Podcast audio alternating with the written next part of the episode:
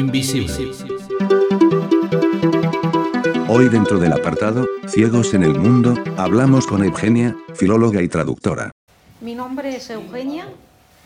Yo vivo aquí en España tres años, soy filóloga y traductora y en este podcast, El Ojo Invisible, voy a hablar sobre la literatura rusa y en concreto sobre los escritores inmigrantes del siglo XX. Bueno, en primer lugar agradeceros a todos por venir, por estar aquí, por dedicar tiempo a, a esta pequeña charla y pues no es a continuación de, del siglo XIX, porque creo que el siglo XX de literatura rusa es una cosa muy aparte, porque cambian mucho las cosas, cambia política, cambia la vida social, muchos cambios, muchas cosas que, que destrozaron muchas vidas y es totalmente distinto. Y además me gustaría precisar un poco porque hoy eh, la charla va a estar muy, muy precisa, más precisa que del siglo XIX, donde hay muchos, muchos escritores y poetas que crearon muchas obras fundamentales. De cada una de estas obras se puede hablar horas y horas que por ejemplo lo de León Tolstoy, ¿no? de, de la guerra y paz, en la escuela es donde se estudia, ¿no? Hablamos mucho, mucho, varias semanas en las clases de literatura, porque es una obra fundamental que incluye muchos temas, pues el siglo XX eh, también abarca muchos temas, pero eh, en el que quiero hacer hincapié es la emigración, literatura de emigración, porque por las cuestiones políticas y por, por, todo lo que pasó en, en, Rusia, en el Imperio Ruso primero, después en la Unión Soviética y después cuando cayó la URSS, eh, pasó tanto que obligó a, a muchos científicos, a muchos poetas, muchos escritores, dejar el país y buscar la vida fuera, aunque muchos de ellos querían quedarse en, en Rusia, desarrollar su vida allí, al lado de la familia, pero no pudo ser, no pudo ser. Pues, eh, ¿cuáles son los acontecimientos más importantes del siglo XX? ¿Qué es lo que obligó a tantos poetas, tantos escritores, tantos científicos dejar eh, su tierra, su patria y, marcharse no solo a los países europeos, sino fuera, porque muchos emigraron a América o incluso a América Latina, pues em, en primer lugar eh, son revoluciones. Revolución eh, que tuvo lugar en 1905-1907, la primera revolución, pero principalmente la revolución mm, después de la que vinieron los bolcheviques, Lenin, después a, a continuación Stalin, estos acontecimientos que no pudieron aguantar muchos, muchos científicos, la inteligencia, las personas más nobles, más educadas, era eso. Después, eh, los, los campamentos, los campamentos que estableció Stalin, sobre todo cuando llegó la nueva política, la llamada NEP, ¿sí? Mm, la política económica nueva, sobre todo en los años 30 eh, del siglo XX, que mm, hay que tener en cuenta que era simplemente, si tú no estás de acuerdo con todo lo que pasa dentro del país, dentro de la Unión Soviética, o tú te vas fuera o te mandan fuera o te vas a este campamento porque por un montón de, de represiones de, de estos campamentos donde te educaban. Se llamaba así, educar. Si tú no estás de acuerdo, no entiendes, te vamos a educar. Pues muchos escritores, muchos científicos no pudieron aguantar y se marcharon o los, los mandaron afuera. Y después la guerra, la guerra eh, con, con Alemania, Después, después de la muerte de Stalin, cuando vino Khrushchev, parecía que, bueno, que iba mejor, que la política se hizo mucho más suave, mucho más mm, con mucha tolerancia, con todo, pero después otra vez cambió y otra vez muchos no estaban de acuerdo y tenían que marchar. Pues eh, hablando de la inmigración, normalmente dividimos toda la inmigración que produjo en tres partes, en tres etapas. La primera etapa que justo estaba relacionada con la revolución y tuvo lugar eh, prácticamente desde 1918 o 19 después de la revolución hasta los años 40 del siglo XX. Eh, algunos escritores al principio tomaban muy a pecho la revolución porque les pareció, bueno, que van a haber muchos cambios a mejor, que claro, los bolcheviques que decían que todo el poder lo toma la gente, pero al fin y al cabo no sucedió eso. Eh, Lenin, después Stalin, cambió la política, pero de la gente, de lo que es pueblo, muy poca cosa. Y claro, eh, se sintieron muy desengañados, desilusionados y, y marcharon.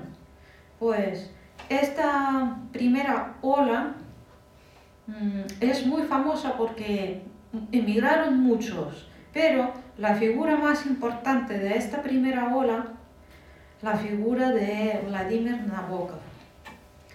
Era, él procedía de la familia noble, muy educada, muy inteligente, con muy buena formación.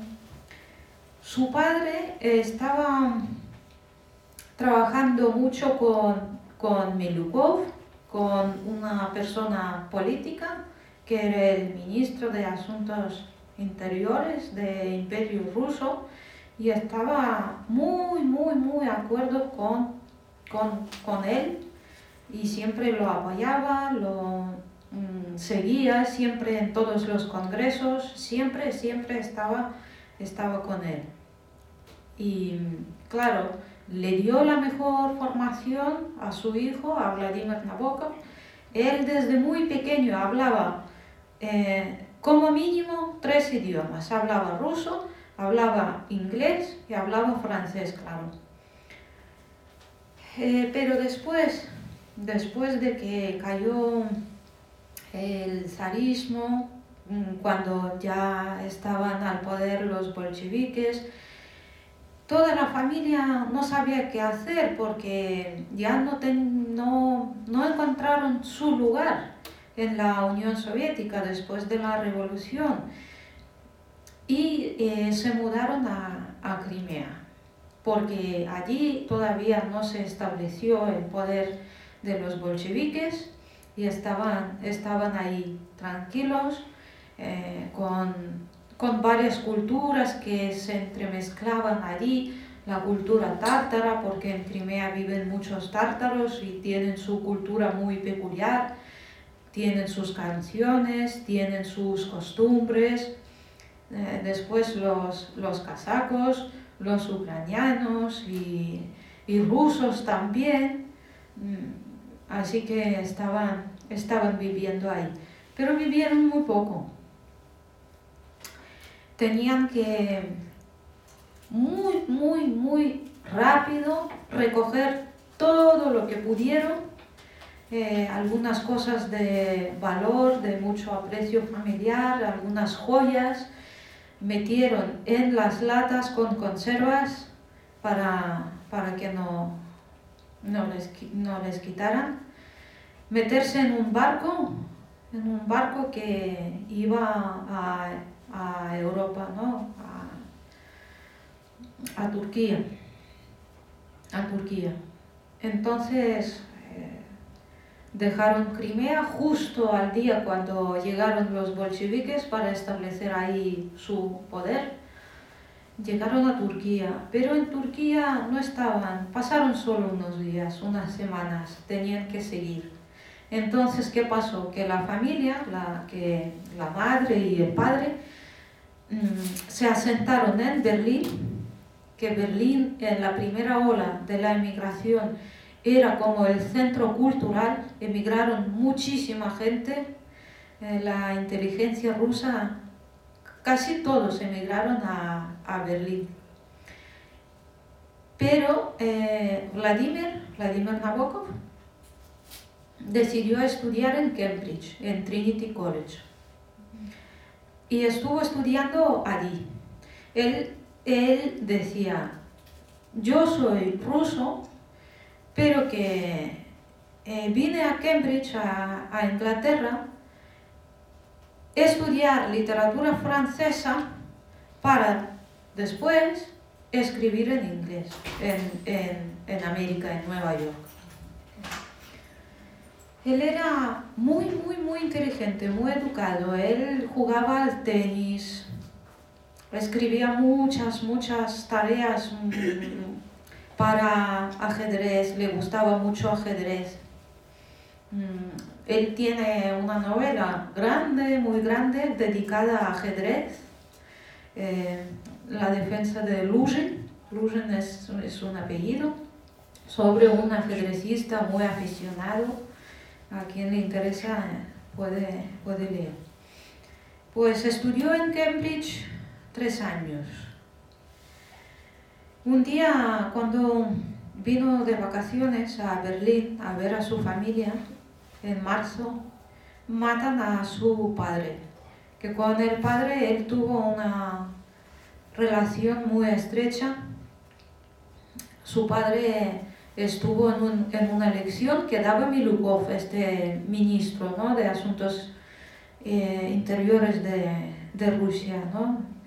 que no estaba de acuerdo con lo que hacen bolcheviques ahí en la Unión Soviética, que estaba contra Lenin, estaba en una sala llena, llena de gente y no sabía que en una de las filas estaba sentado un terrorista que al fin y al cabo disparó a Milukov, pero el padre de Nabokov quiso proteger, quiso proteger a Milukov eh, se puso delante y le dieron, le dispararon a la espalda tres veces y por supuesto él murió ahí mismo. Eh, el hijo, Nabokov, Vladimir Nabokov, sufrió mucho. Él no pudo aguantar lo que su padre murió, que no está con ellos. Y cae en una depresión, una depresión muy profunda, no deja de, de ocuparse de literatura, eh, traduce mucho, porque claro, él tenía que ganar de alguna forma la vida. Ahora que no estaba el padre, tenía que ayudar a su madre, tenía que mantenerse él solo. No sabía qué hacer, era muy inteligente, pero poco adaptado a la vida. Además, se reían, se burlaban mucho de él. Le decían, vamos a ver, tú quieres jugar al fútbol, quieres juntarte con, con otros jugadores, con los jóvenes como tú, pero ¿cómo puede ser si tú no corres por el campo? Si tú estás siempre ahí en la portería, al lado del portero, Tú juega, juega normal y corriente. ¿Qué, estás haciendo ahí? Si tú te peleas, ¿cómo te peleas? ni siquiera puedes apretar los puños. Te peleas casi con, con muñecas. ¿Cómo puede ser? Aún así, él tenía que defenderse y defender a su familia. Entonces, trabaja mucho con literatura. Traduce, sobre todo del inglés al ruso, para otros inmigrantes y para la gente rusa. También eh, da clases de tenis porque a la gente le gustaba. Una persona noble, muy famosa en Rusia, sobre todo en el pasado, le da las clases de, tenis. Les gustaba y, le, pagaban. Eh, pues en breve conoce a una chica y se enamora. Y, y, y, quiere casarse con ella. A ella no tanto le gustaba Nabokov, pero después ella escribe, dice, él estaba en una depresión tremenda y me pidió casarme con, él y yo, yo veía cómo estaba de mal y no pude decirle que no. Pero claro, a, la familia de ella, que eran muy ricos y tal, no le gustaba, no le gustaba, era, era pobre, buscaba la vida, ganaba la vida con literatura y con tenis o con ajedrez, con lo que sea, vivió en emigración, no le gustaba, no era buen partido para la hija. Así que después de unos meses, eh, primero intentaban ocultar todo, pero después de unos meses lo tenían que dejar porque no tenía, no tenía futuro esto. Entonces él, boca vuelve a, a Cambridge, sigue sus estudios y también se ocupa mucho de otra pasión que pasó por toda su vida, desde muy joven hasta hasta directamente hasta su muerte. A él le gustaba mucho ver las mariposas, entomología le gustaba mucho, apasionaba. Eh, él acaba Cambridge, Trinity College, vuelve a Berlín. En Berlín eh, conoce a su futura mujer, que era de origen hebreo era, se, llamaba, se llamaba Vera. Eh, ella hace todo para él, todo, lo admira. Ella era su secretaria. Él escribía, después ella por la noche tecleaba los textos, sus traducciones. Si él escribía 40 páginas al día, ella trabajaba por la noche tecleando todo. Si él escribía tres líneas, también te creaba ella. Ella se hizo como su chofer personal. Sabía hasta cambiar la rueda del coche si se pinchaba por algo. Hizo todo, lo admiraba. Si él ganaba poco, no pasa nada, lo admiraba igual, ganaba ella. Intentaba traer dinero porque ella, ella eh, se dedicaba a la enseñanza, enseñaba para los niños, para adultos, ganaba la vida, ganaba dinero más que él. Pero claro, después empieza la guerra, eh, empieza la historia de Hitler, de, de fascismo, y ellos no pueden quedarse en Berlín. Tienen que buscar la vida fuera otra vez. Y entonces tienen que mudarse a, Nueva York, a América, y empezar todo desde el inicio, todo. Claro, ellos hablaban muy bien el inglés. Hablaban tan bien que cuando Nabokov era pequeño, no sabía hablar algunas cosas en ruso. Cambiaba las palabras rusas por inglesas. Entonces el padre eh, tenía que buscar una niñera, una profesora de ruso para su hijo ruso, porque hablaba mejor inglés que en ruso. Pues ahí empieza otra vez todo desde el inicio, buscar dónde enseñar, cómo apañarse. Y desde aquel entonces, él escribe en inglés, ya no escribe más en ruso. Escribe en inglés, traduce al inglés, todo en inglés. No trabaja más para la inmigración rusa, está allí. Además, ellos viajaban un montón, viajaban desde una parte de los Estados Unidos hacia la otra, porque él quería también buscar inspiración para sus obras y eh, estudiar las mariposas, mariposas y las plantas que comían. Así que recorrió muchísimo todos los Estados Unidos. Y entonces, justo ahí en, en Nueva York, en los Estados Unidos, él escribe y publica su novela fundamental que es Lolita. Un escándalo tremendo porque trataba temas mm, de los que nadie hablaba. Estaba totalmente prohibido, era, era un auténtico escándalo. Un señor mayor se, se mete con una chica jovencita, con una niña, por decirlo.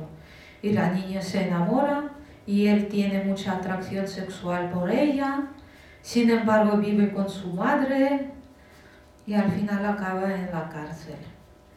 Esto era imposible, de eso nadie hablaba. Y él publicó esta obra suya en una, una revista en una editorial que se ocupaba de cosas medio pornográficas y tal, pero después de publicar Lolita, tanto editorial como él mmm, encontró mucha fama y ganó mucho dinero. Esto eh, le pagaron tanto que ya pudo mantener su familia y todo, todo, todo. Sin embargo, ellos no quedan en los Estados Unidos. Nace el hijo, eh, ya tienen suficiente dinero y vuelven a Europa, porque vivir en los Estados Unidos mm, sí les gustaba, mucha fama y todo, pero no era lo que buscaban. No querían vivir tan lejos, no querían separarse de Europa y vuelven a a Europa y viven en Suiza. Viven en Suiza y allí mm, donde desarrollan sus eh, últimos años y eh, Vladimir Nabokov muere allí y muere, eh, es muy curioso porque él escribía también poesía, ¿no? Y, y en una de sus poesías él decía que si voy a morir, que alguna vez sí que tengo que morirme. Y me muero, no en un jardín con mucha sombra, con árboles y todo, así de contento. No, voy a morirme en una montaña, en una colina, en una colina, eh, cazando las mariposas va a pasar algo por ahí. Y sí, efectivamente, él eh, subió a las montañas, por las colinas y por rocas, para encontrar alguna especie de las mariposas que, que la apasionaba y tal. Y resbaló y cayó. Y, y parece que se produjeron muchas fracturas, muchas, eh, muchas heridas, todo. Lo ingresaron y parece que las, las cosas iban bien, a mejor, pero eh, se complicaron al final, él cogió neumonía, más cosas y al final eh, empeora, empeora su estado y al fin y al cabo él muere. Y así se, se acabó eh, su vida, pero es que él dejó eh, muchas, muchas obras, muchas traducciones. Él del siglo XIX, él tradujo Eugenio Negre, ¿no? de, de Pushkin, de esta obra fundamental, su novela en, en poesía. ¿no? Eh, él tradujo al inglés, hizo comentarios, tradujo también del inglés a ruso muchas cosas, él escribió muchas novelas, muchas poesías, muchísimo. Y además escribe, escribe fenomenal, tantas metáforas, todo lleno de, de amor, de, de muchas anotaciones suyas mm, que hizo como emigrante, describió perfectamente qué es lo que le faltaba de la cultura rusa cuando él vivió fuera en Cambridge o en Berlín o después en Nueva York o en Suiza. Todo, todo, todo lleno de metáfora, lleno de, de inspiraciones. Es un escritor espectacular, maravilloso. Eh, muchas, muchas obras, muy, que muy, muy cordiales, muy, muy cálidas. A mí personalmente, si, si me permitís una boca, me, me, encanta. Yo al ser niña en la escuela leí muchas obras, me, me encantaba, porque no tiene esta escritura seca, eh, cuando narra así en seco las cosas, los hechos reales, tal, no. Está, están muy cálidas las obras. Después, la segunda ola de la emigración es justo cuando empieza la guerra, la guerra patria para los rusos en, en el año 1941 y esta ola de inmigración dura prácticamente hasta los años 60. Pues ¿por qué? Porque, claro, la guerra, los campamentos donde mataban a la gente educando, mm. Stalin, Stalin que, que quería hacer de todo para ganar la guerra, pero que fue tan duro con su propia gente después, eh, después eh, de la muerte de Stalin, eh, muchas expectativas a ver qué va a pasar, si vamos a peor o si vamos a mejor, esta indecisión, estas cosas que no sabes, literalmente no sabes qué va a pasar. Y pues en esta, en esta ola, mm,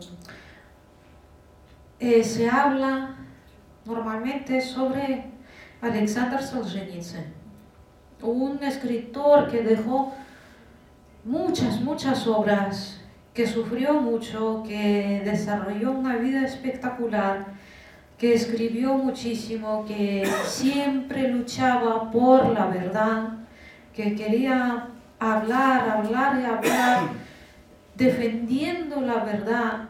Eh, él pensaba que sí, que hay que hablar con los, que, con los hechos con los que no estás de acuerdo, hay que revelar, hay que abrir la boca, no hay que callar lo que no, no, te gusta. Él nunca conoció a su padre porque su padre murió eh, justo antes de su nacimiento. Y él vivió con su madre a su madre la quería muchísimo, mucho, mucho. Él empezó a escribir muy pronto, en la escuela ya empezó. Pero ¿qué pasa? Que él, al fin y al cabo, en vez de, en vez de estudiar eh, literatura y todo, empieza a estudiar matemáticas. Pues ¿por qué? Porque quería obtener la mejor formación. Y los mejores profesores que él encontró, los encontró de matemáticas. Pero la literatura nunca la dejaba. Siempre escribía, él leyó un montón, leía muchos, muchos, muchos libros. Estudió física también, estudió artes. Solo después, ya al acabar eh, la facultad de matemática y física, ya empieza a estudiar arte y empieza a estudiar literatura. Él estaba muy unido con su madre, pero también él estaba muy, muy, muy independiente. Luego conoce a su futura mujer, Natalia Reshetnikova. Ella no le caía bien a su madre y él sufrió mucho. Él dice, yo quiero a mi madre muchísimo, pero desde los últimos años de la escuela y después en la universidad y después más al conocer a Natalia, que ellos se casaron en el, eh, cuarto curso de la Universidad de, Matemáticas. Yo empecé a alejarme de, mi madre. Yo sabía que ella no estaba de acuerdo con mi elección, eh, no estaba de acuerdo con, con, la mujer que, que yo escogí para mí, pero por la educación y por no querer herirme, siempre callaba. Pero yo, yo sé que, no le gusta, no le gusta. Él acaba en la Facultad de Matemática y Física, empieza a estudiar artes, literatura y de repente empieza la guerra. Empieza eh, a anunciar la guerra y claro, eh, para, eh, para mandar los soldados, para formar tropas, eh, formaron unos puntos especiales, puntos, puntos de, recogida de, de, los soldados. Alexander Solzhenitsyn, al enterarse de la guerra, quería ir ya a este punto, ya. No quiso esperar nada. Pero claro, tú si apareces ahí, es que como la mili es obligatoria todavía, hoy en día también, en la mili, como llegas a 18 años, tienes que ir a la mili. Eh, salvo si tienes alguna dificultad con la salud y eso. Eh, pues él quería ir ya, pero claro, tienes que tener un billete especial, un documento, un documento acreditativo. Pues este documento eh, se quedó en casa de su madre y él tuvo que ir a por él. Recogió este documento, fue al punto de, de los soldados. Le dijeron que no porque él tenía problemas de salud. No, que no puedes ir. Pero él insistía tanto, tanto, tanto, tanto, tanto, insistía, daba, daba, daba, daba. Al final lo mandan a, a, la guerra, pero no es que al campo de batalla. Lo mandan a, como, como transportista. Literalmente lo mandan a cuidar a los caballos. Bueno, él estaba contento. Él, claro, él estudió matemáticas y eso. Y poco a poco, poco a poco iba acercándose, acercándose, acercándose.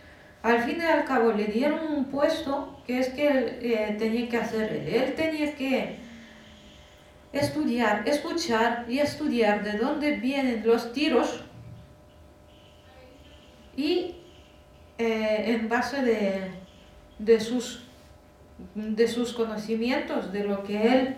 Ah, pasaba de su información que él recogía, eh, construían las tropas, ponían las tropas y intentaban desarrollar la batalla de la mejor forma.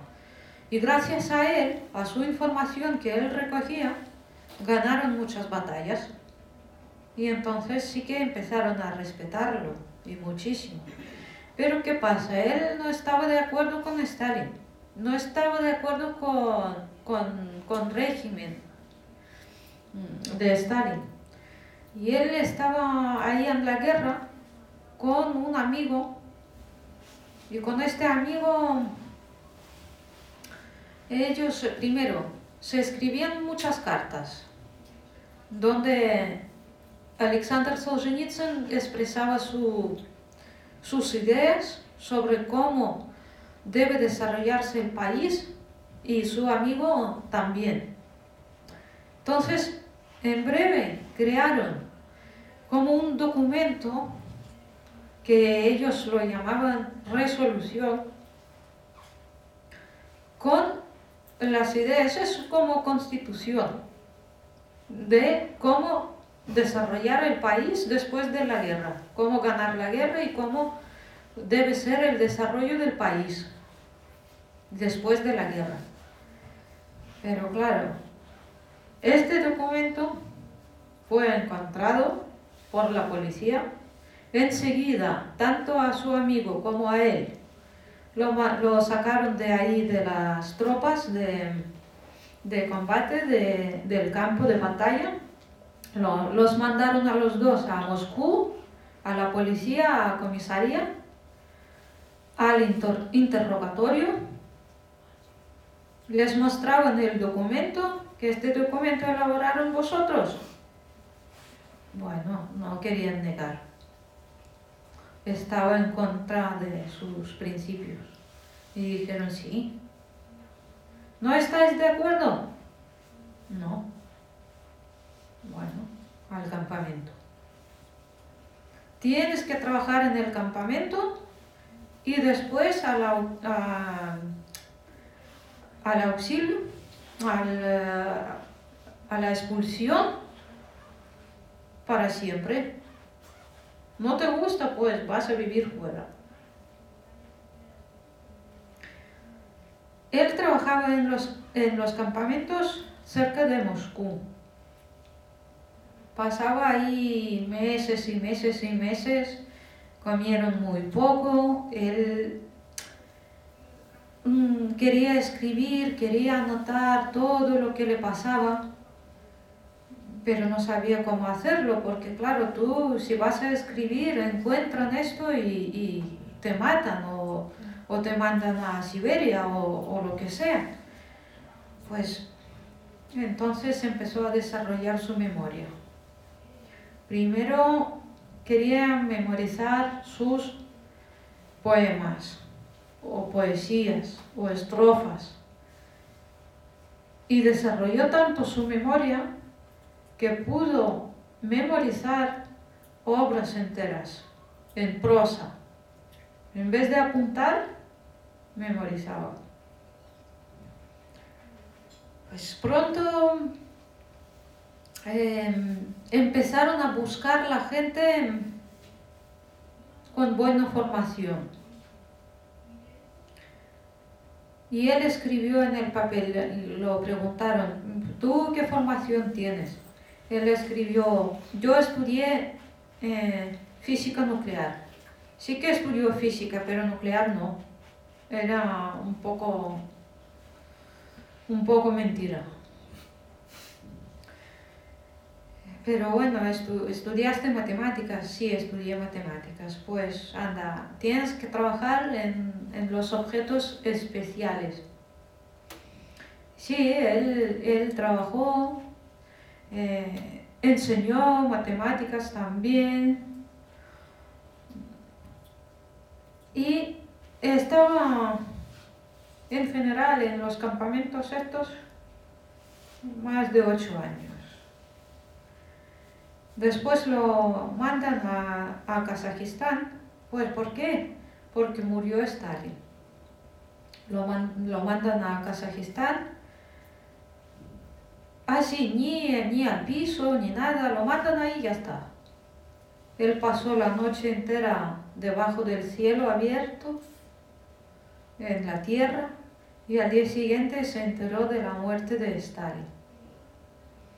Él, em, sale la ley que permite, le permite volver a, a Moscú o a San Petersburgo o a donde sea pues él vuelve, escribe mucho, intenta escribir y describir todo lo que vivió en los, en los campamentos, cómo vive ahí una persona, qué alegrías tuvo allí cuando te dan 40 gramos de azúcar al día, era mucho, y 800 gramos de pan.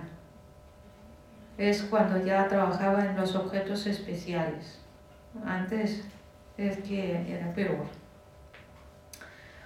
Entonces él eh, crea una obra que es, es, es pequeña, es una obra fundamental, todavía se estudia en los colegios hoy en día. Un día de Iván Denisovich. Iván Denisovich es un, eh,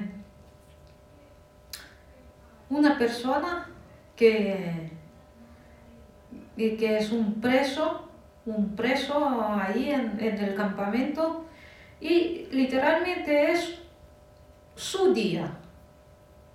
Pero como es un solo día suyo, igual así se desarrolla toda la vida en el campamento. Igual. Todos los días son iguales. Él, él escribe y quiere publicar.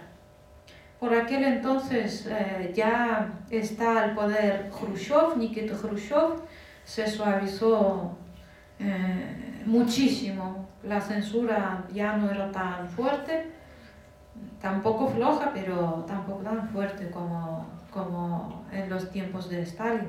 Entonces él va a la revista de Mundo Nuevo mm, y dice, ¿puedes publicar esta obra? Y era el jefe de, este, de, de esta revista, era Alexander Twardowski, que era también eh, un poeta muy famoso.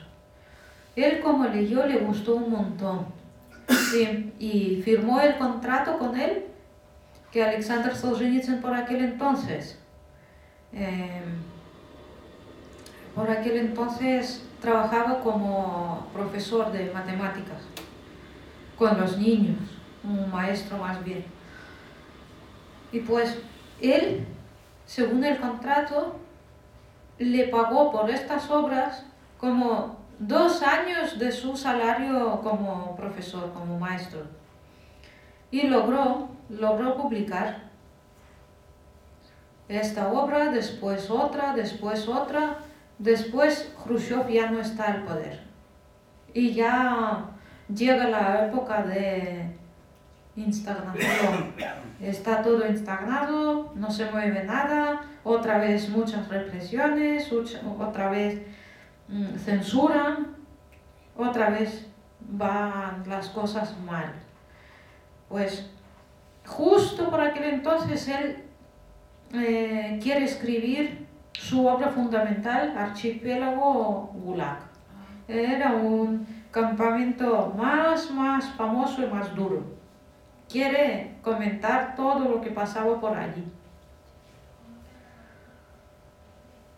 y, cuenta, cuenta todo, él lo escribe rápido, muy, muy rápido. Como escribe, enseguida lo expulsan del país. No estás de acuerdo, no puedes más vivir aquí y no puedes eh, comentar a otra gente estas cosas. No es verdad, es tu verdad, tuya, de nadie más, fuera y él se va a los Estados Unidos. Vive allí, mm, no le gusta, dice él, ahora es que puedo hablar de todo, de todo. Puedo abrir la boca, pero ya no quiero. Ya hablaba tanto donde no debía de hablar que ahora mejor me callo. Él vivió allí, le dieron premio le dieron premio después por el libro, pero al recibir el premio él no, no viene. Le dan el premio sin él. Después, después, cuando ya pasó todo, en los años 80, principios de 90, él puede volver ya a, a Rusia. Le dan otro premio literario y él dice, no, yo esto lo rechazo porque no quiero.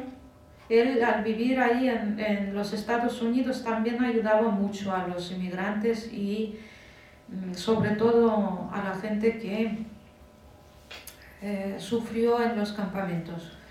Recoge, eh, tiene recaudaciones, fondos para esta gente. Todo lo que gana de sus obras dejo un poco para, para vivir, un poco de dinero y todo lo demás para estos fondos de, de la gente que sufrió en los campamentos. Después vuelve, ya vive en, en, Rusia, recibe un premio, lo rechaza, después le dan otro premio, mm, vive y, y muere, bueno, en 2008 murió él y vivió bastante, casi 90 años. Muere ya en Rusia, eh, pero dice que aún así se nota en la política todo lo que vivimos antes. Claro, no tan fuerte, pero decir toda la verdad, todavía nada. Así que hasta el último día no estaba de acuerdo ni con la política, ni con las cosas sociales, ni de lo que nunca puede uno hablar mm, lo que quiera. Y la tercera ola, la última ola de inmigración, mm, es eh, ya eh, en los años 70, 80, pues más bien esto está relacionado con la figura también famosa que era periodista, Sergei Davlatov. Él eh, escribió mucho eh, en, en, la Unión Soviética.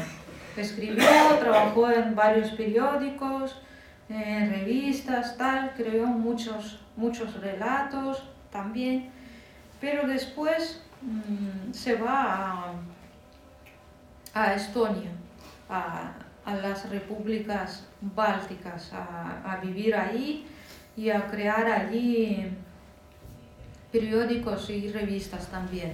Pues ¿por qué? Porque, claro, eh, las repúblicas pertenecían a la Unión Soviética, pero mm, estaban lejos del centro y mm, tenían allí más más libertades mm, de hablar.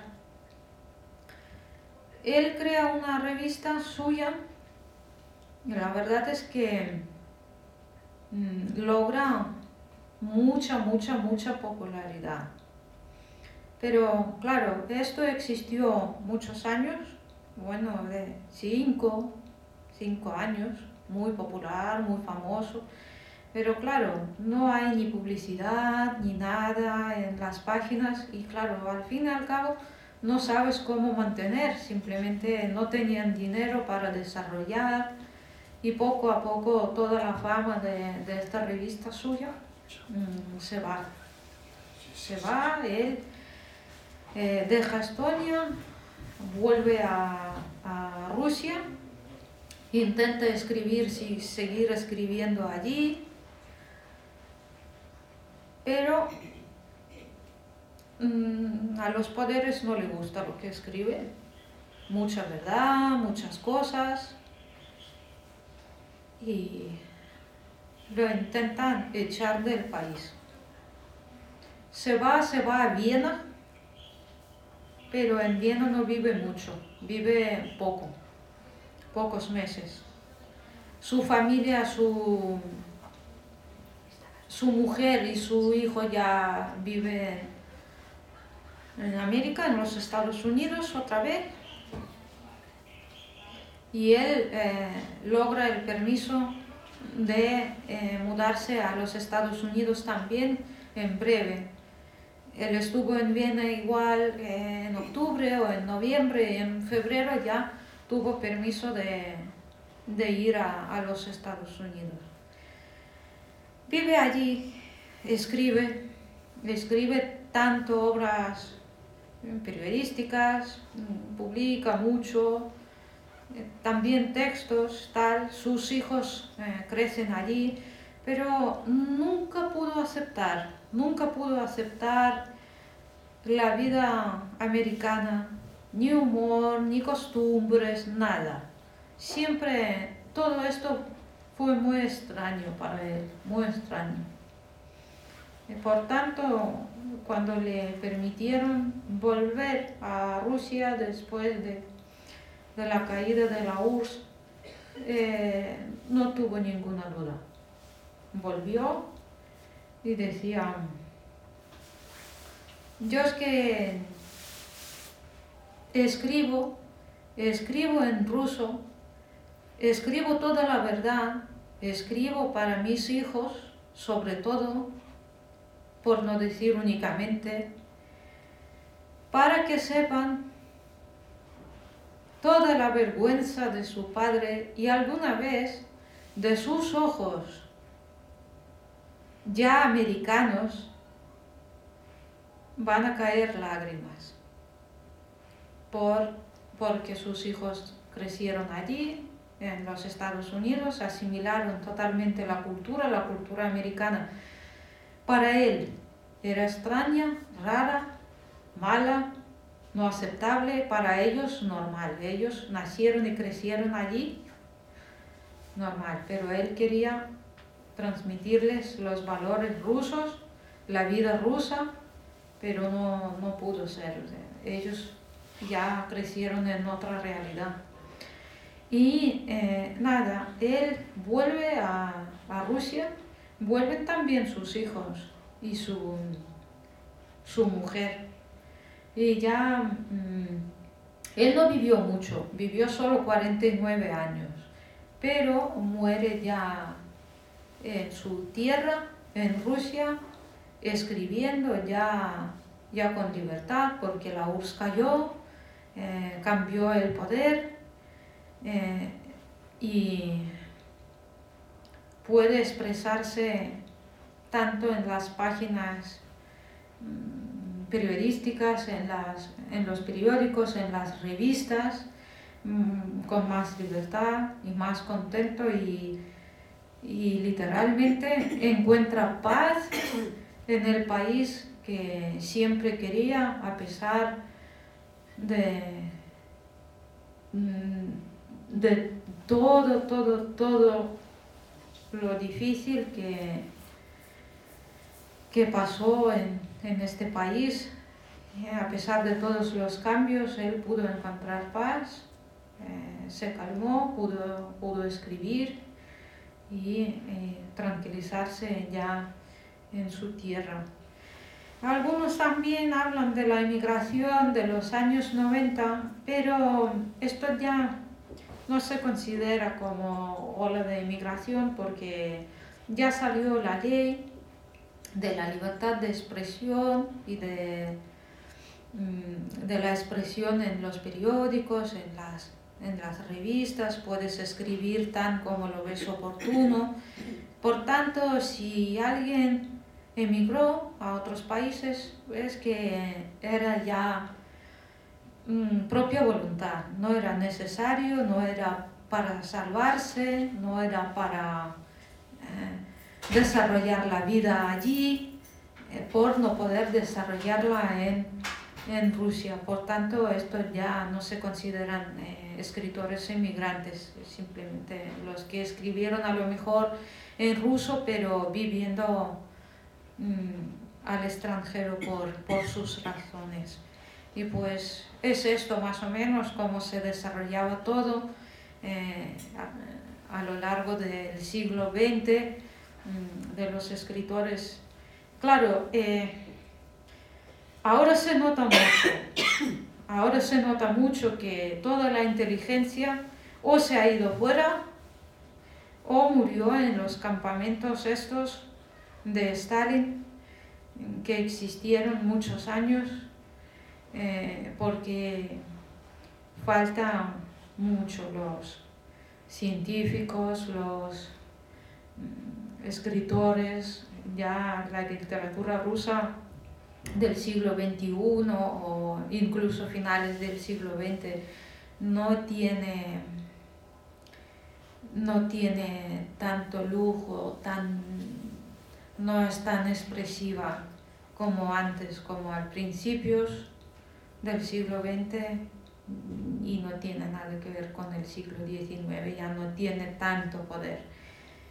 Pero mm, sí, de vez en cuando aparecen nuevas figuras, nuevos escritores eh, que se desarrollan ya en otra realidad.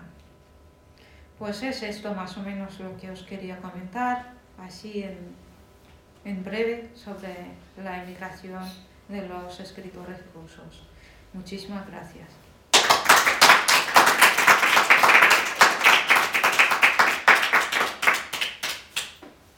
Pues muchas gracias, la verdad.